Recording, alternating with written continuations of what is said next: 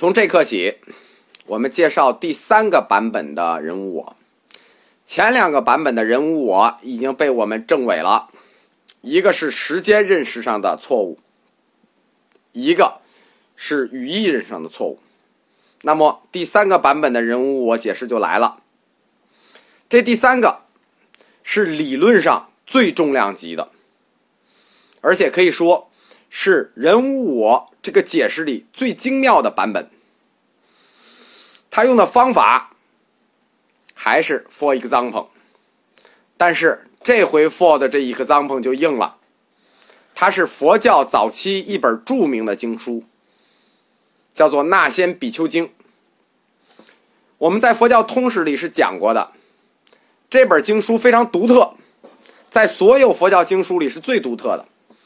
它的写作、论述方法都是希腊化的，这是因为当时阿富汗到伊朗之间建立起一个希腊国家。这个课里我们讲过的《那先比丘经》。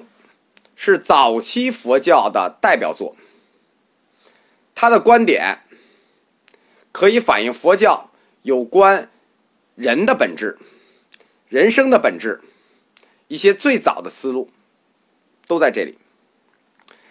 所以这本经书，只要是佛教哲学或者佛教义学提到人无我，就必须讨论的例子，就必须讨论有两个例子，一个是刹那灭，一个是人无我。就是一个是《那仙比丘经》的车，这本经记载的是那仙比丘和大秦国的弥兰陀王的对话。这个大秦国不是我们中国的那个秦，是一个希腊文化的国家，就是今天呃我们说的所谓大肉之国。关于这个大肉之。我要提一下，因为在佛教通史里听课的时候，在这集的时候，不断的有同学给我在下面写，不叫月之国，不叫龟兹。这里我要给大家指出两点：第一，龟兹这就是那个地方的本名，它和今天的库车梵文是一致的，叫库此。它之所以改叫。就现在不叫龟兹了，叫龟兹，是在唐朝的时候，因为避讳等原因，先叫屈兹，后来现在叫秋兹。这个地方就是龟兹，这个地方就念龟兹。而大月之国，我们之所以不念大月之，是因为这句话在北京话里是句骂人话。在文革期间，关于这个大月之国叫大肉之国，大肉之是一个典型的具有侮辱女性的一个骂人话，所以我们从来不读大肉之国，我们只读大月之国。所以关于这两个的地名，虽然有同学不厌其烦的指出了，这里我又谈到这里，就专门更正一次，就是以后不要再指出这个问题了，就叫大月之吧，不要叫大肉资了，大大肉之之了。也不要叫秋词了，它就叫龟词。《那仙比丘经》的汉译本有两个，但都已经失忆了。现在只有在《东晋录》里头有一部分记载的是那仙比丘跟弥兰陀王有关缘起无我这个概念的对话。这个故事写的特别不好，因为我们说嘛，这是一个希腊化的文。絮絮叨叨的，我给大家大概说一下这个意思啊。经里头，国王问那仙：“你叫什么名字呀？”那仙说：“父母管我叫那仙，有时候也叫守那仙，就是老大的意思。守那仙就是老大那仙，有时也叫韦家仙，这就是个爱称，就跟那个宝贝儿仙一样。就是说，父母称呼那仙就有好几种叫法。”这就好像说，你上班的时候叫 Mary，下班你就叫魏淑芬儿，回了老家你就叫二妮儿，它代表的都是一个人。国王又继续问：“那那仙这个名字是谁呢？是你，还是你的头，还是你的眼、你的耳、你的鼻、你的舌、你的身，到底哪个器官叫那仙呢？这个故事啊，我们就说，这个佛教有时候为了说明问题，它经常虚构出一些其实听着就完全不合理的故事。这个国王的语言逻辑感很差，他都说了，那仙是指你，还是你的头、你的器官吗？他偷换了代词和名词之间的关系，你的头不就是那仙的头吗？他那句话说全了。就是到底是你叫那仙，还是那仙的头叫那仙？他已经定义了那叫那仙的头了，这已经是整体和部分的关系了。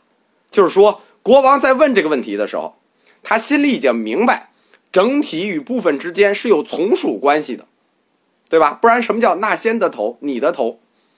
但是他故意的偷换了概念，把整体和部分进行了一个割裂。这就是我们说。佛教哲学，它有的时候为了证明自己的论点，去人为割裂概念，这就跟火焰的刹那灭一样，人为割裂时间的连续性。对于这个摆好了姿势等着挨骂的弥兰陀国王，那仙没有正面回答他，正面回答他就不是那仙了，他们还是要 for 一个帐篷，就是又用了一套一法可以遍及一切法的思路。For example，这次是一辆车，我们管这一个版本的人物我例子叫那仙的车。那先问弥兰陀国王：“这个车是车叫车呢，还是轱辘叫车呢，还是辐条叫车呢，还是车轴叫车呢？到底哪一个零件叫车呢？”国王说：“都不是。”那先就继续问。那究竟什么是车呢？国王就给怼住了，就不说话了。经书这一段啊，很奇怪。这国王为什么会被逮住？就是说，这国王他不光 IT 的姿势摆得好，他的智力还很低，他怎么当上国王的？于是那仙就不带国王回答，因为国王已经被怼住了嘛。他就得出一个结论，这个结论叫什么呢？叫做“何惧诸财因得车，人亦如是”，就是说，这个辐条也不叫车，车轴也不叫车，但是他们何惧因而得车，所以人也是这样的。何惧头面，以致喘息善恶苦乐合为一人，就是说，人跟车一样，这些器官合聚成头面，有了喘息和善恶苦乐，然后都加进去了。这就是一个人。这里有一段非常有名的话，在《那仙比丘经》里，叫做“喘息之气，皆身中事。如人心有所念者，舌为之言，是为舌事；意有所疑，心念之，是为心事。各有所主，视之虚空，无有那仙。”古文好的可能就听明白了，我解释一下，他就是说。人不过就是各个器官的组合，跟车的各个零件的组合是一致的。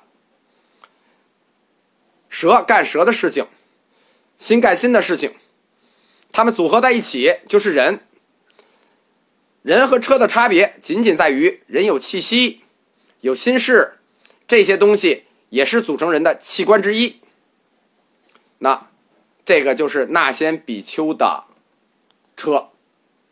关于那千比丘和弥兰陀国王对于这个车的对话，他想要描述什么呢？他想要推导出什么呢？我们下一讲讲。